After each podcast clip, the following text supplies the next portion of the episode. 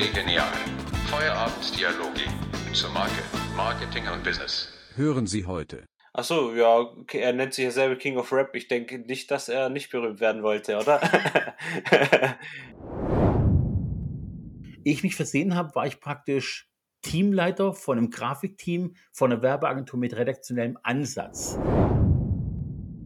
So, hallo zusammen, wieder einmal eine neue Folge von Chili Genial.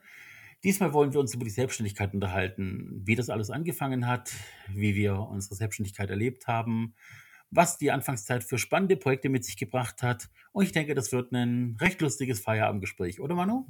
Ich bin sehr gespannt. Ich denke, wir können so einiges berichten. Ich denke auch, ich denke auch. Ähm, ich würde dich einfach mal anfangen lassen, weil äh, ich hebe mir das, äh, mein persönliches Highlight bis zum Schluss auf, aber ich glaube, ich bin auch sehr neugierig, was bei dir jetzt war. Also leg einfach mal los. Was war bei dir Anfang der Selbstständigkeit? Ja, also ich komme ja aus der Filmbranche und wie, wie rutscht man so äh, in, in den Film rein oder wie, wie kam das dazu, dass ich überhaupt äh, Videos gedreht habe? Ähm, am Anfang war das eigentlich eher so hobbymäßig. Man hat halt so kleine Gag-Videos aufgenommen im Freundeskreis, ohne jetzt äh, wirklich das Ziel zu haben, das auf YouTube oder sonst wo hochzuladen. Man hat halt einfach kleine Gedanken umgesetzt. Und äh, irgendwann äh, wurde ich dann kontaktiert, beziehungsweise mein Bruder, weil ich war da dann auch mit meinem Bruder viel unterwegs in dem Hobby, ob wir für einen äh, Musiker, für einen Rapper äh, Videos drehen wollen, beziehungsweise ein Video. Und äh, so ist man dann zum ersten Auftrag gekommen, wo man dann aus einem Hobby schon teilweise im Beruf war, macht. Ähm, mhm. war, war sehr interessant, ja. Jetzt lass mal überlegen, wann war das, welcher Zeitraum? Welche Rapper und Hip-Hopper waren damals modern? Von welchem Jahr reden wir? Ähm, boah, welches Jahr müsste ich kurz zurückrechnen? Ich war damals ähm, ungefähr 16, 17, also so vor zehn Jahren, also 2011, könnte man so sagen. Da hat es ein bisschen angefangen. Äh, Klingt ein bisschen nach Sido, Bushido und Co. ja, die, die hatte ich leider nicht. ich hatte eher die Underground-Musiker äh, ähm, aus Stuttgart, aus dem Raum. Nee, äh, sind leider keine Stars geworden, aber ich konnte viel, viel mitnehmen. Da muss ich dir kurz einen kleinen Zwischeneinschub bringen. Und zwar werden wir nächste Zeit noch eine Folge haben mit einer Illustratorin, die als Masterarbeit ein Buch rausgebracht hat. Das heißt, eins für den Rap, zwei für die Bewegung. Das hat sogar Preise gewonnen, das Buch. Die wird auch noch einen eigenen Podcast bekommen, Manu. Wow, da bin ich mal gespannt, um was es da in dem Inhalt geht. Ähm, hast du schon reingeschnuppert? Was ist da genau? Ja, also ich habe sie auf dem Tisch. Die hat ja, die Matt, so heißt sie, mhm. ähm, hat mir ihr Buch samt Interviewbuch, samt Poster und einer kleinen Beilage zu einer Preisverlosung mitgegeben für alle, die den Podcast abonnieren. Und ähm, das wird es dann als Verlosungspaket geben. Es liegt hier, ich muss mich beherrschen, das nicht durchzublättern, weil ich natürlich keine Falten reinmachen möchte. Aber es ist auf jeden Fall extrem stylisch gemacht und hat auch so ein bisschen diesen urbanen Hip-Hop-Look, das ganze Buch. Also da trifft sich die Welt schon wieder zusammen mit dir und dem Anfang. Aber ich lasse dich weiterreden. Ja, ich, ich bin gespannt. Also mich, mich hat die Zeit mit Rappern zu drehen sehr geprägt. Ähm, äh, positiv und auch negativ. Am Anfang, ich weiß nicht, wie es bei dir war, ähm, am Anfang zu arbeiten und dafür Geld zu verdienen, war bei mir immer schwierig. Man will ja immer sich erstmal selber checken, ist man denn überhaupt das Geld wert, das man verlangt. Und am Anfang äh, habe ich dann auch Videos produziert für ja, 50 Euro äh, Hauptsache mal, äh, sag ich mal, fürs Projekt zu arbeiten und nicht äh, wirklich fürs Geld zu arbeiten. Das Ziel war auch immer, das Geld, was ich verdiene, wieder zu reinvestieren und nicht äh, mit davon irgendwas anderes zu kaufen, sondern wirklich mein Equipment aufzustocken und die Qualität zu verbessern. Guter Ansatz, auf jeden Fall, klar. Wie war es bei dir? Aufträge technisch? Hast du da gleich am Anfang äh, Geld verlangt oder? Ähm also ich habe die ersten Aufträge natürlich waren so die erste ist blöd, eigentlich schon während der Schulzeit. Äh, ich hatte den Vorteil, ich hatte gegenüber meinen ganzen Mitkameraden ein Jahr Vorsprung. Ich kam von der Schule direkt in eine Werbeagentur und habe ein Jahr lang Vollzeitpraktikum gemacht und musste nebenher noch ein bisschen Geld verdienen bei McDonalds in der Küche nachts. Wow. Äh, ja, das war tough, vor allem mit dem Fahrrad dann zurückfahren, nachts um drei und um acht wieder auf der Matte stehen. Aber äh, ich habe es überstanden, es hat mich hart gemacht. Nein, aber die ersten Aufträge, die in der Schulzeit dann schon kamen, waren echt so Gefälligkeitsarbeiten für jemanden. Also das war weniger Grafikdesign als vielmehr Kunst. Da ging es ja wirklich darum, dass ich dann ähm, einer Verwandten praktisch die ganze Wohnung eingerichtet habe, Möbel rausgesucht habe im Internet. Sie hat das Geld bereitgestellt und ich habe dann palettenweise Möbel kommen lassen und mich als Inneneinrichter versucht, habe auch Wände in bestimmten Kunstrichtungen bemalt dann, alles drum und dran. Aber der erste Aufbe Auftrag, der bezahlt wurde, war tatsächlich mehr so eine Entlohnung als Schmerzensgeld. Das war die allererste Website für einen Buchhalter. Und die hat mir damals, glaube ich, 400 Euro gebracht, die komplette Website. Damals noch ohne CMS und Co noch Hardcore programmieren mit Framesets. Also wer wirklich programmiertechnisch was drauf hat, wird es wahrscheinlich echt gleich sich verschlucken und äh, kurz vorm Herztod sein. Es tut mir leid. Ja, aber ich denke, so hat sich jeder am Anfang ein bisschen, ja, reingetastet. Ich glaube, es ging eher um die Projekte und nicht direkt ums Geld. Ja, es Ähm, ging darum, sich zu ja, beweisen einfach, ja. ja. Aber ich habe dann schon aber auch später also klar, äh, später hat man dann auch andere Anfragen von anderen Rappern, äh, bekommen und dann hat man halt schon gemerkt, dass man wohl schon eine gute Arbeit, äh, leistet. Und da waren schon auch sehr interessante Projekte. Ähm, zum Beispiel hatten wir den die so 'n Stuttgart City Song, wo, äh, Rapper durch die Königstraße gelaufen sind. Und, äh, wir haben den Song verschnellert. Das bedeutet, wir wir lassen den Song bei der Aufnahme schneller ablaufen und der Rapper rappt das Lied auch schneller, äh, wird aber dann in der Postproduktion, äh, alles noch mal um 50 wi verlangsamt. Das heißt, der Ah, der Song Hero Look. Ja, könnte man Hero Look sagen. Äh, der Hero Look halt so in dem Sinne, dass, äh, die Aufnahme dann so stattfindet, dass alles smooth läuft. Also, es wird zwar gerappt, aber alles um im in der Aufnahme, äh, wirkt sehr, sage ich mal, cool, sehr slow. Und, ähm, man hat wenn man so was sich überlegt, denkt man sich: „Ja, das ist ja ganz einfach und hört sich ja ganz gut an.“ Aber was mir echt aufgefallen ist, äh, wenn man an Leuten vorbeiläuft also, äh, man ich laufe rückwärts und die Leute laufen, äh, an mir vorwärts vorbei, neigen die dazu, immer dann sozusagen hinterher zu gucken und in die Kamera zu schauen. Und das waren scho schon die ersten Probleme, die man merkt, okay, wenn man jetzt kein öffentliches Set hat, das man komplett plant, sondern wirklich, äh, in der Öffentlichkeit einfach dreht, hat man echt auch Probleme, dass andere einfach nicht so wollen, wie du willst. Da muss ich ich erinnere mich an ein Musikvideo, das auch irgendwie rauskam, äh, ich glaube 2013, 2014, „Happy“ von Pharrell Williams. Das war 'n 24 Stunden Nonstop-Video, damals 'ne Sensation. Und da frage ich mich auch, wie die das wirklich geschafft haben, das, ja, mehr oder weniger nicht uncutted, aber doch ziemlich realitätsnah durch komplett New York oder Los Angeles zu filmen. Also Hut ab vor der Organisation dahinter. Da habe ich auch jedes Mal wieder Respekt, wenn ich von diesen, äh, One äh, Shot-Filmen höre. Also, es ist 'ne große Arbeit, vor allem für den Kameramann, da konzentriert zu bleiben. Ich musste immer an den Akku denken von irgendwelchen Kameras. Also, keine Ahnung, ob die da, äh, doch irgendwelche Cuts haben oder alle freezen müssen. Also, äh, auf Neudeutsch einfach stehen bleiben und wie eingefriert dastehen. Aber kein Akku hält doch 24 Stunden und 'n Generator mitlaufen lassen ist doch 'ne Geräuschkulisse, mit der keiner arbeiten will. Ich ich weiß jetzt nicht, o ob's direkt 'n Akku ist, aber sage ich mal, bei bei größeren Kameras oder auch, äh, bei anderen Kameras kann man natürlich schon solche größeren Akkus dazu holen. Also, beim Film sind es oft diese V-Mount-Akkus, das sind schon richtige Blocks, ähm, oder halt mit Feststrom arbeiten. Aber, äh, klar, technisch sind die da bestimmt an ihre Grenzen gekommen, weil die ja auch warm wird, die Kamera. Ja, und vor allem, wenn du halt bei 'ner Bewegung bist, wie jetzt bei dem Happy-Video, wo ja im Grunde die die Kamera die ganze Zeit rückwärts läuft, ähm, bist du ja auch irgendwie auf 'nen System festgefahren. Ich meine, klar, inzwischen mit Gimbal und Co. kann man alles stabilisieren, aber allein diese ewigen Rückwärtsfahrten 24 Stunden lang in super Slow Motion, wahrscheinlich auf irgend 'nem typischen Golf-Car, wenn man Glück hatte. Ah, die Transportmöglichkeit, da mit Feststrom zu arbeiten, ist ja absolut begrenzt. Aber gut, das lenkt vom Thema ab. Äh, es ging ja um Selbstständigkeit. Wir müssen uns fokussieren. Ja, auch wenn uns das Thema beide sehr ja, wir lieben es halt einfach über Film zu reden. Ne, ähm, das waren so meine ersten Erfahrungen, mit Rappern zu arbeiten oder mit Künstlern auch zu arbeiten und, äh, es hat mich sehr geprägt. Äh, jetzt mittlerweile habe ich aber auch so festgestellt, dass es nicht meine meine Richtung ist, wo ich mich dann auch wohlgefühlt habe, weil, ähm, der Inhalt vom Song immer abhängig war oder ich selber immer eingeschränkt war, weil der Rapper oder der Künstler ja schon seinen Inhalt bringt und ich ja daran prinzipiell nichts mehr ändern kann. Ich kann nur noch 'ne Bildgestaltung machen. Ich hatte dann teilweise auch Videos von Künstlern, wo halt drin steht: „Ja, Video ist super, aber Lied ist halt nicht so toll.“ Und l äh, tut dann auch meine Arbeit dann schlecht reden. Ähm, und das wollte ich dann auch nicht mehr. Ich wollte das Gesamtprojekt dann irgendwann äh, betreuen und beraten und darum habe ich mich auch Stück für Stück aus der Rap-Produktion äh, rausgezogen und habe mich äh, entschieden, auf jeden Fall mehr im Bereich Image und äh, ja, Pro äh, Produktion, Produktionen im Ganzheitlichen zu gehen.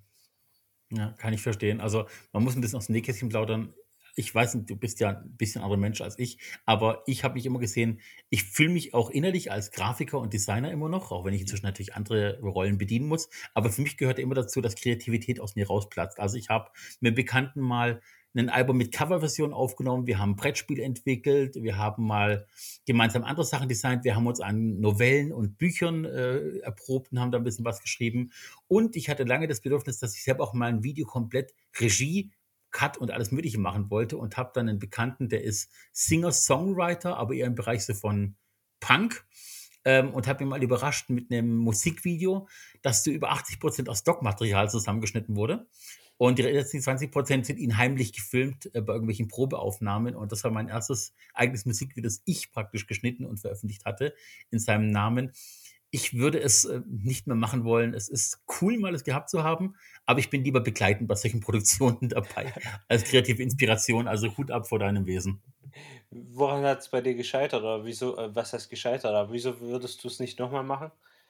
Ich finde einfach, die 20 Prozent, die Reellaufnahmen waren, äh, mit einer minderwertigen Ausstattung, war schon nicht die Arbeit wert an und für sich. Und was es dann noch schwieriger gemacht hat, ist, dass der Künstler zwar eigentlich damit überrascht werden sollte zum Geburtstag, gleichzeitig aber dann das Label im Hintergrund schon wieder gestresst hat über folgende und jede Aufnahme und da politisch gesehen und das ja. ging nicht, weil eine andere Band bereits was ähnliches produziert hatte. Und ähm, letztendlich war das eine Gefälligkeit, die keinen Cent gebracht hat, mich aber tagelang gekostet hat. Und ich muss auch ehrlich gesagt gestehen, ich habe das alles bloß mit iMovie auf dem Mac gemacht, ohne irgendwie ein spezielles Programm zu können und habe da wirklich mich ans Limit gebracht und die Software, glaube ich, zu dem Zeitpunkt auch. Also ich habe getrickst ohne Ende, damit da noch coole Effekte bei rauskommen. Ist, äh, also es liegt nicht an der Kamera, es liegt auch nicht an den Software. Es liegt immer der, wo da vorhockt, der Künstler und Hut ab, dass du dich da rangetraut hast, weil ich glaube, du hast da bestimmt auch das Beste rausgeholt, was rauszuholen äh, war. Das Schöne im Podcast sieht man nicht, was ich gemacht habe. Ich kann bei Gelegenheit, wenn wir uns mir das sehen, das Video zeigen. Ich bitte aber um Nachsicht. Also ich bin weder gelernter Filmer. Ich wollte nur mal jegliche Art von Kreativität ausprobieren. Auf meiner Wunschliste, meine Bucketlist fehlt noch ein Auto designen und ein Haus designen. Also wenn irgendjemand dazuhört und irgendwie mutig genug ist, mich daran zu lassen, ich bin voll dabei. Ich bin gespannt. Ähm, ja, erzähl mal du, wie du in die Selbstständigkeit gekommen bist. Ich bin ganz gespannt. Ja, das ist äh, wie so vieles in meinem Leben nicht ganz so einfach zu erzählen. Es gibt eigentlich zwei Selbstständigkeiten bei mir. Nicht, dass ich irgendwas Konkurs oder den Wand gefahren hätte. Ich habe damals äh, den Zivildienst gemacht.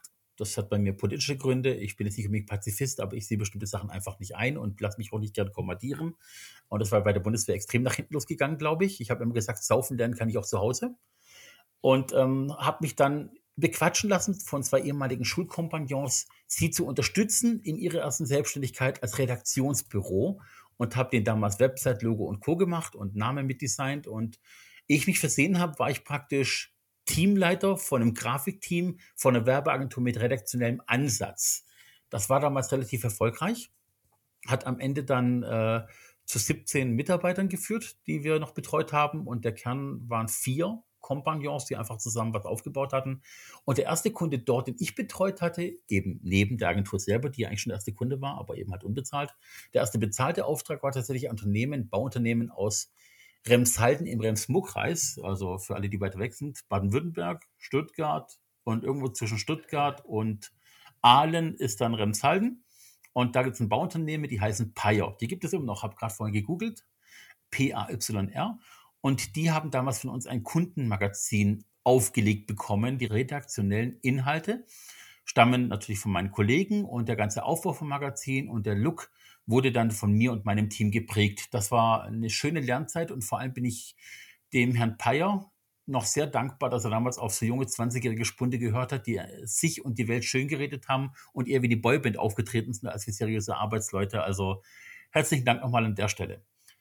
Das zweite Selbstständig sein ist praktisch das, was bis heute anhält. Also B2B als Unternehmen ist relativ neu, aber es gibt natürlich eine Vorgeschichte von mir. Und damals war das 2005 ein kleines Systemhaus, das auf mich zukam. Eben eigentlich über diesen Buchhalter, der die 400 Euro Website bekommen hat, der hat die betreut und die kam auf mich zu. So Mundpropaganda, tu Gutes und sprich darüber. Und die haben damals tatsächlich einen eigenständigen Look gebraucht. Und zwar war das Problem, du hast dich ja nicht mit Mediamarkt und Saturn anlegen können. Den Kampf hast du verloren, preislich als auch marketingmäßig. Und wir mussten damals für Systemhaus relativ schnell eine eigene Sprache vom Start weg definieren, einen eigenen Look definieren, eine eigene Kommunikation definieren, die es mit Mediamarkt und Co. auf einer humoristischen Art und Weise aufnimmt und die Kunden abholt bei Service, Intelligenz und Kommunikation im Generellen. Das hat dazu geführt, dass wir eigentlich ähm, relativ schnell, oder ich damals relativ schnell, natürlich ein eigenes Farbkonzept für die entwickelt hatte und ein eigenes CI. Und dazu gehörte auch, dass wir gesagt haben, wenn du gut bist in deinem Thema, kannst du schwierige Themen auf den Punkt bringen. Also du kannst Fachbegriffe, Fachworte, Fachthematiken aus dem Bereich Systemhaus und IT so rüberbringen, dass der 0815-Bürger, auch wenn er Arzt, Professor, Rechtsanwalt oder was auch immer ist, besser versteht. Da, ich habe gerade noch mal auf der Festplatte geschaut von Anno dazu mal. Wir haben damals Shirt produzieren lassen für die Mitarbeiter, wo dann drauf stand, was ich, Festplattenspieler oder RAM an die Arbeit oder Geek-Arbeitsamt oder ein echter Feisling. Feis war Systemhaus Feis, deswegen Feisling oder Einfaispreis. Und der beste ist meiner Meinung nach immer noch Any Key. Auf der Brust von einem Zwei-Meter-Mann, was der eine von beiden war, war Aniki, der Renner damals. Das hat dazu geführt, dass am Ende tatsächlich Leute auf der Straße mit diesen Shirts als Fanshirts rumliefen, weil sie es einfach toll fanden. Und ab dem Zeitpunkt hattest du in der ganzen Stadt eigentlich gewonnen, weil es gab direkt in der Stadt keinen Mediamarkt und keinen Saturn, nur im etwa 20 Kilometer entfernten größeren Ort. Mhm. Und diese kleine Kreisstadt, ähm, ich will den Namen nicht nennen, die Firma gibt es auch nicht mehr, ich bin dann irgendwann raus gewesen und ähm, ich glaube, ich bin zum richtigen Zeitpunkt ähm, mit diesen Kunden friedlich auseinandergegangen, weil dann einfach einiges sich überschlagen hat. Auf jeden Fall hat diese Firma dort einen Kultstatus erreicht und äh, tatsächlich habe ich demnächst beim Durchfahren noch einen Bus gefunden, einen Linienbus, der immer noch die Beschriftung hatte, die ich damals 2007 gemacht hatte. Wow, wow ich finde es bewundernswert. Ich meine, ich meine, keine Ahnung, ich weiß nicht, wie es bei dir ist, aber so, so ein kleiner Gedanke, so eigenen Merch zu haben, der, der gefeiert wird und de, dass du das hinbekommen hast äh, mit einem deiner ersten Aufträge, dass du da sogar Fanshirts schon fast kreiert hast, das war bestimmt nicht geplant, oder? Ähm, ja, die, die, die, flotten Sprüche, die Gemeinheiten, die, die kleinen Bissigkeiten auf den Shirts, in der kompletten Kommunikation, also selbst auf der Toilette hingen eine Pissoirs Plakate mit blöden Sprüchen, bei denen der Empfangstresen hat einen fast beleidigt beim Reinkommen und hat aber beim Rausgehen sich bedankt, dass man es ertragen hat. Also es gab viele kleine Touchpoints, die die Markenkommunikation ausgemacht haben im Laden, weil wir einfach keine große Kommunikation machen konnten. Ein mhm. Beispiel dafür war zum Beispiel, sie hatten in der Fußgängerzone ein von Boden bis Decke langes Fenster an der Werkstatt. Das sollte natürlich keiner reinschauen. Das Problem war, gegenüber war aber auch ein Geschäfts- und Wohnhausbau. Das heißt, man konnte auch nicht irgendwie unten einen Streifen mit einer Milchglasfolie abdenken und oben hätte man reinschauen können, was ja auch nicht in Ordnung ist, weil es ja um sensible Daten geht bei IT. Und dann haben wir im Grunde genommen innen das Lichtkonzept verändert, dass die Mitarbeiter innen drin arbeiten konnten, ohne müde zu werden. Gleichzeitig aber auch geschaut, dass die Scheibe abgedeckt ist, nicht aber ohne ein kleines Guckloch zu lassen, wo die Leute eigentlich die ganze Zeit, wenn sie reingeguckt haben, überrascht wurden mit Neuigkeiten. Entweder es wurde ein kleiner Monitor laufen gelassen es liefen irgendwie coolen YouTube-Videos oder es war ein Preis des Monats dahinter versteckt, der nur über dieses Guckloch kommuniziert wurde. Und wir haben versucht, aus dem Kontra, was dieses Fenster dargestellt hat, eine Werbefläche zu machen. Und äh, tatsächlich gingen bestimmte Produkte zu einem bestimmten Preis nur über die Ladentheke, weil Leute darauf hingewiesen haben, aber ich habe das doch im Guckloch gesehen. Das ist ja geil. Also lauter solche Kleinigkeiten. Ich, ich bin echt begeistert, dass dich, äh, dass du so gut auch von deinem Auftraggeber angenommen wurdest, weil ich meine, das sind ja schon, sag ich mal, außergewöhnliche Ideen, ähm, die da äh, nicht selbstverständlich sind. Äh, besonders ich meine, wenn es einer deiner ersten Jobs ist, ähm, da wird man ja eigentlich auch immer so ein bisschen als Küken angeguckt, ein bisschen als, ja, weißt du überhaupt, was der da tut? Und finde ich echt cool, dass äh, du da gleich solche Chancen bekommen hast ich, ich bin jung und war günstig oder ich war jung und äh, war günstig und brauchte das Geld. Das hat, glaube ich, ein bisschen mit reingespielt, dass ich den Auftrag bekommen habe und ein bisschen freie Hand bekommen habe. Hatte aber auch, und das muss ich äh, dazu sagen, auch negative Aspekte, weil das Systemhaus dann wiederum natürlich im Wohlwollen mich versucht hat weiterzuempfehlen und die meisten Weiterempfehlungen halt doch recht kleine Lichter waren, die einfach für günstiges Geld für Leistung abgreifen wollten. Und mein absolutes Negativ-Highlight, ich gebe das jetzt offen zu, und zwar eine von den beiden Geschäftsleuten hatte irgendwann eine, eine Stripperin als feste Freundin mit ihrer, die hatte, glaube ich, siebenjährige Tochter damals und die habe ich dann auch kennengelernt. Die, die Jenny hieß die damals. Äh, nicht die Tochter, die Frau hieß Jenny. Und wir hatten einen Tag der offenen Tür in dieser Straße, in dieser Einkaufspassage und die hatten damals auch mit Mischpult und DJ-Box und ein bisschen äh, äh ähm, Singers Sing, wie sagt man so schön, Karaoke-Box eingeladen, einfach mitzumachen und jeder einen kleinen Gewinn bekommt, der sich mitgemacht hat. Und ich wurde dann auch halt engagiert, praktisch diese Jukebox für Karaoke zu bedienen, so als, als Live-Event gewisserweise, war ja auch günstiger als einen echten DJ zu holen. Und weil das nicht in die Pötte gekommen ist, wurde ich irgendwann verdonnert, die ersten Songs Karaoke in der Fußgängerzone rauszuschmettern. Ähm, ich persönlich, um einfach Laufkundschaft anzulocken, die dann vielleicht mitmacht. Okay. Und äh, mein, mein Schandfleck schlechthin war dann, als eine Stripperin mit ihrer siebenjährigen Tochter auf der Straßenseite ausziehen, ausziehen gerufen hat, von der ich wusste, wer sie ist und sie das sehr genussvoll gefeiert hat, weil sie wusste, ich werde von ihrem Lebenspartner dafür bezahlt, den Blödsinn mitzumachen. Ausgezogen habe ich mich natürlich nicht, aber es hat sich ein wenig wie ein Missbrauch angefühlt. Ja, ich kenne ich kenn das zu gut. Ähm, also jetzt nicht in dem Sinne, aber ich glaube, dieses Unterwertverkaufen ähm, führt, führt auch zum Ausnutzen. Also ich habe dann später auch festgestellt, wie, wo ich diese 50-Euro-Videos hergestellt habe, dass, dass diese Wertschätzung nicht da ist. Und ähm, als ich dann auch teurer geworden bin, habe ich dann wirklich auch die Wertschätzung gemerkt und man wurde dann ganz anders wahrgenommen. Ähm, dann hast du bestimmt auch irgendwann gesagt, okay, die Billigpreise, die kann ich so einfach nicht mehr kommunizieren. Das, da fehlt die Ernsthaftigkeit. Ja, es ist halt, also es ist zweischneidig natürlich. Du solltest natürlich deinen Preis bekommen, den du verdient hast, den auch deine Arbeit wert ist. Gleichzeitig bist du natürlich ab einem bestimmten Punkt auch in der Bringschuld, diese Qualität zu leisten. Mhm. Und ich habe diese Herausforderung immer geliebt, relativ großkotzig ab einem bestimmten Punkt aufzutreten und dann aber zu zeigen, dass ich nicht nur einfach das erfülle, was ich von mir gebe, sondern immer noch einen oben drauf setze. Und das macht mich und meinen Charakter persönlich aus, bringt aber auch so ein bisschen die Art und Weise, wie wir, wie wir mit B2B kommunizieren, auf den Punkt. Also wir hauen Postings raus, die einfach so ein bisschen großkotzig wirken manchmal, aber auch gern, auch, gern auch wieder ganz liebevolle Sachen. Also vor kurzem hatte ich auf LinkedIn auch einen äh, Post gebracht, wo ich mich darüber ausgelassen hatte, wie man mit kleinem Geld Menschen glücklich machen kann, die man nicht kennen muss, denen man helfen kann. Mhm. Und das hat mir mehr Response gebracht als äh, ein Werbepost natürlich. Aber es geht immer darum, wie du selber sagst, verkauf dich nicht unter Wert.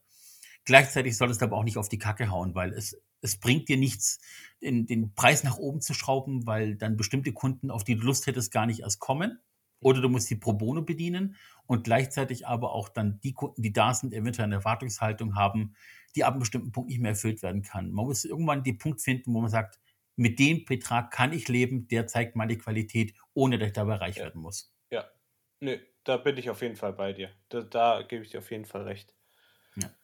Wofür ich aber noch zurückkommen möchte bei dir, ähm, ich habe jetzt einen relativ langen Monolog gehabt, vielleicht auch deswegen ein bisschen Schuldbewusstsein, aber mich würde das mit den Rappern und Musikern schon nochmal interessieren. Also war das dann Sachen, die man heute noch auf YouTube findet? Willst du irgendwelche Namen nennen von Videos, die du noch persönlich gut findest, auch wenn du weißt, der Künstler ist nicht mehr State of the Art. Ich meine, du hast zwar gesagt Underground, aber mir fällt eigentlich bloß ein dauerhafter Underground-Sänger ein, der wirklich Erfolg hatte auch und das eigentlich nie haben wollte. Wahrscheinlich weißt du, wen ich meine.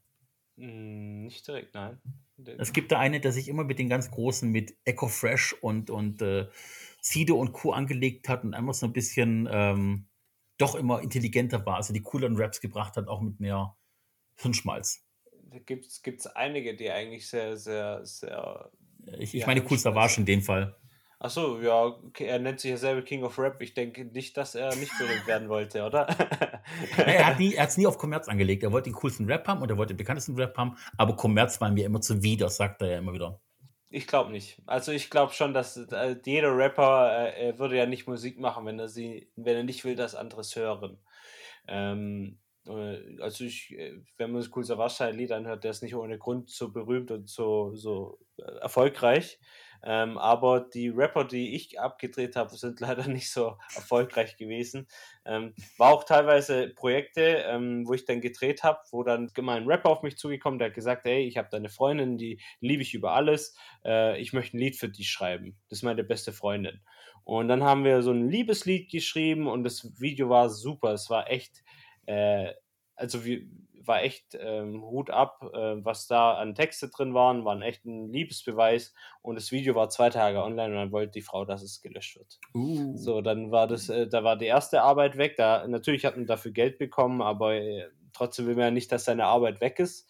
Ähm, dann kam er wieder auf mich und wollte mit ihr abrechnen, weil es ist ja doch eine ähm, blöde Kuh gewesen. Ähm, und dann hat er halt einen beleidigten Song gemacht. Der war dann auch ein paar Tage online, dann war der auch weg. äh, äh, war, war aber immer solche Videos, also die Videos waren super, die Leute haben immer geschrieben, super Video, aber der Inhalt war halt nie den, wo ich, sag ich mal, ähm, so 100% äh, unterstützt habe. Aber ein, ein, eine Szenerie war eigentlich ganz interessant, wie schon äh, gesagt, wir haben ja immer solche Drehs gemacht ohne Drehgenehmigungen. Ja, ja in, in, so nennt man ja Guerilla-Shots, also man geht einfach wohin und dreht dann einfach. Und da gibt es in Esslingen so eine Junkie-Ecke ähm, so eine, so eine abgefragte oder so eine kaputte Hütte auch teilweise. Da weiß, ist offiziell, weiß ja auch die Polizei und alles, dass dort die Junkies drin wohnen. Und daneben war eine richtig geile Location. Das waren dann auch so eine Hütte, wo man dann, äh, wo auf der einen Seite offen war, war doppelstöckig, konnte man hochgehen und da waren dann auch Bücherregale und die waren halt komplett verwittert und da war auch eine alte Schreibmaschine, also wie ein Filmset, wie man es sich gewünscht hat und da haben wir dann auch gedreht. Im Vorfeld habe ich aber dazu, zu den Rapper gesagt, das sind mir ein paar, paar Gestalten, die, die machen mir schon Angst. Also ich möchte hier in Ruhe drehen, äh, hol mal da deine äh, paar zwei Meter Jungs, dass, dass wir auf jeden Fall unsere Bodyguards auch vor Ort haben. also auch, auch solche Situationen hat man dann äh, gehabt, wenn man halt mit Rappern dreht. Es war jetzt nicht nie äh, schlimm, da kam dann auch ein Chunky äh, am Set raus, aber der war ganz normal, den haben wir dann was zu essen gegeben und der war dann auch ganz zufrieden. Also man muss sich da gar nicht so große Gedanken machen, dass da wirklich so schlimme, schlimme Leute unterwegs sind. Ähm, aber man hat halt schon gemerkt, dass man jetzt nicht mehr im schönen Viertel von Esslingen ist, sondern wirklich in dem Viertel, wo eigentlich eher die Leute in Umweg gehen. Ja, das stimmt. Also ich persönlich, wir reden von Essling am Neckar, für alle, die es vielleicht nicht kennen. Ich persönlich kenne Essling ganz gut. Ich bin da eine Zeit lang oft gewesen, auch aufgewachsen als Jugendliche und ich muss eine Lanze brechen für tatsächlich diese Obdachlosen und Co., also alles, was nicht irgendwie diese typischen, ähm, nennen wir es mal, äh, äh Freizeitbettler sind, mhm. die das wirklich mit, mit fast schon aus Leidenschaft betreiben, die sind tatsächlich auch ganz cool drauf. Also ich habe da, es gibt eine legendäre Geschichte, muss ich mal, anderes Thema. Ich weiß, kennst du Rotbart? Nee, kenn ich nicht. Rotbart war praktisch, ähm, das war ein sehr intelligenter Mann, der war auch irgendwie Banker oder sowas in Art in seinem früheren Leben. Dann wurde seine Frau irgendwie giftig drauf und ist dann die Kinder davongezogen. Ihm wurde die Schuld für alles gegeben, er hat dann alles bezahlt. Hat sich aber von seinem klassischen Leben verabschiedet und hat gesagt, er möchte auf der Straße leben, ohne Geldsorgen, ohne dass jemand ihn anbettelt, ohne dass er irgendwas geben muss, einfach nur er bietet sich und seine Gesprächsthemen und seine, seine Antworten auf Fragen an, lebte aber auf der Straße, er hatte rote Haare, einen langen roten Rauschebart, war auch Esslingenweit bekannt als Rotbart. Und ähm, als dieser Mann gestorben ist, waren auf der Beerdigung samt Bürgermeister und Stadtrat über 400 Leute. Wow.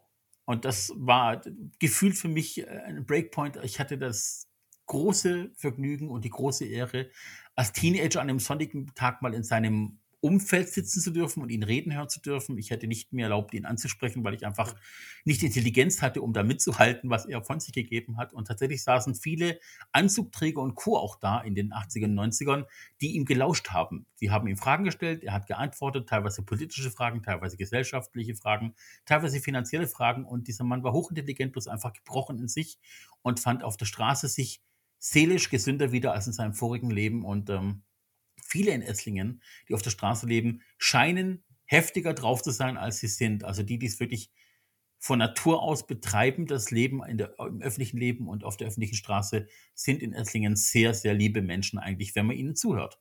Ja, kann ich nur zustimmen.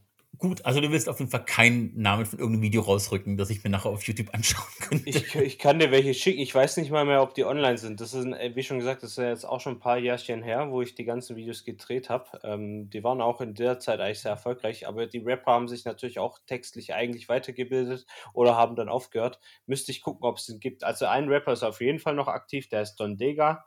Ähm, da kann ich dir auch mal Videos schicken. Der ist, der kommt gerade wieder bin ich mal gespannt, ob da vielleicht musikalisch was werden kann. Aber ich, ich denke jetzt nicht mehr, dass es die erfolgreichsten Rapper werden, auf die wir warten müssen. Ja, ja, die, diese, die ganze Phase hat sich ein bisschen überlebt und vor allem Stuttgart ein bisschen unten weggebrochen, nachdem das bekannteste Zugpferd Richtung Berlin gezogen ist und dort ein eigenes Musiklabel gegründet hat. Also wir waren ja nie so, Stuttgart war ja immer so ein bisschen intelligenter, humoristischer Hip-Hop oder Rap. Diese harte Szene mit den harten Jungs war eher so Bundeshauptstadt. Äh, das ist ein bisschen schade. Also es gab ja, ich habe das als Teenager auch ein bisschen verfolgt. Ich habe meine wilde Sturm- und Drangzeit auch irgendwie in den 90ern und Anfang der 2000er erlebt mit den Rappern und habe es aber immer auf die Leute abgesehen gehabt, das anzuhören, was nicht irgendwie total krank und kaputt klingt, sondern eher so ein bisschen Intelligenz oder Humor hatten. Also eher so, ja, Namen wie Fettes Brot oder eben Savage oder selbst ein Echo Fresh, der eigentlich einfach nur wie ein lustiger Clown geklungen hat und nicht wie ein seriöser Hip-Hopper. Naja, okay. Ähm, ja, cool. Das war also die erste Selbstständigkeit. Wir haben es überstanden, diese Folge. Wer immer uns dissen will oder bashen will an dieser Stelle, darf gerne noch seinen Senf dazugeben. Übrigens, wenn jemand Lust hat, uns auch mal was über seine erste Selbstständigkeit zu erzählen, schreibt uns einfach. Ihr könnt uns gerne schreiben an gelegenial.b2-bee.de. Da erreicht ihr mich und Manu eigentlich die ganze Zeit. Einer wird sich um euch kümmern auf jeden Fall. Ansonsten abonniert den Podcast, hört uns an, folgt uns weiterhin. Da kommen noch einige spannende Folgen auf uns zu. Und ich freue mich, dass wir hier loslegen. Manu, danke dir für deine Zeit auf jeden Fall und wir hören uns bald wieder beim nächsten Podcast. Sehr gerne. Also, bye bye.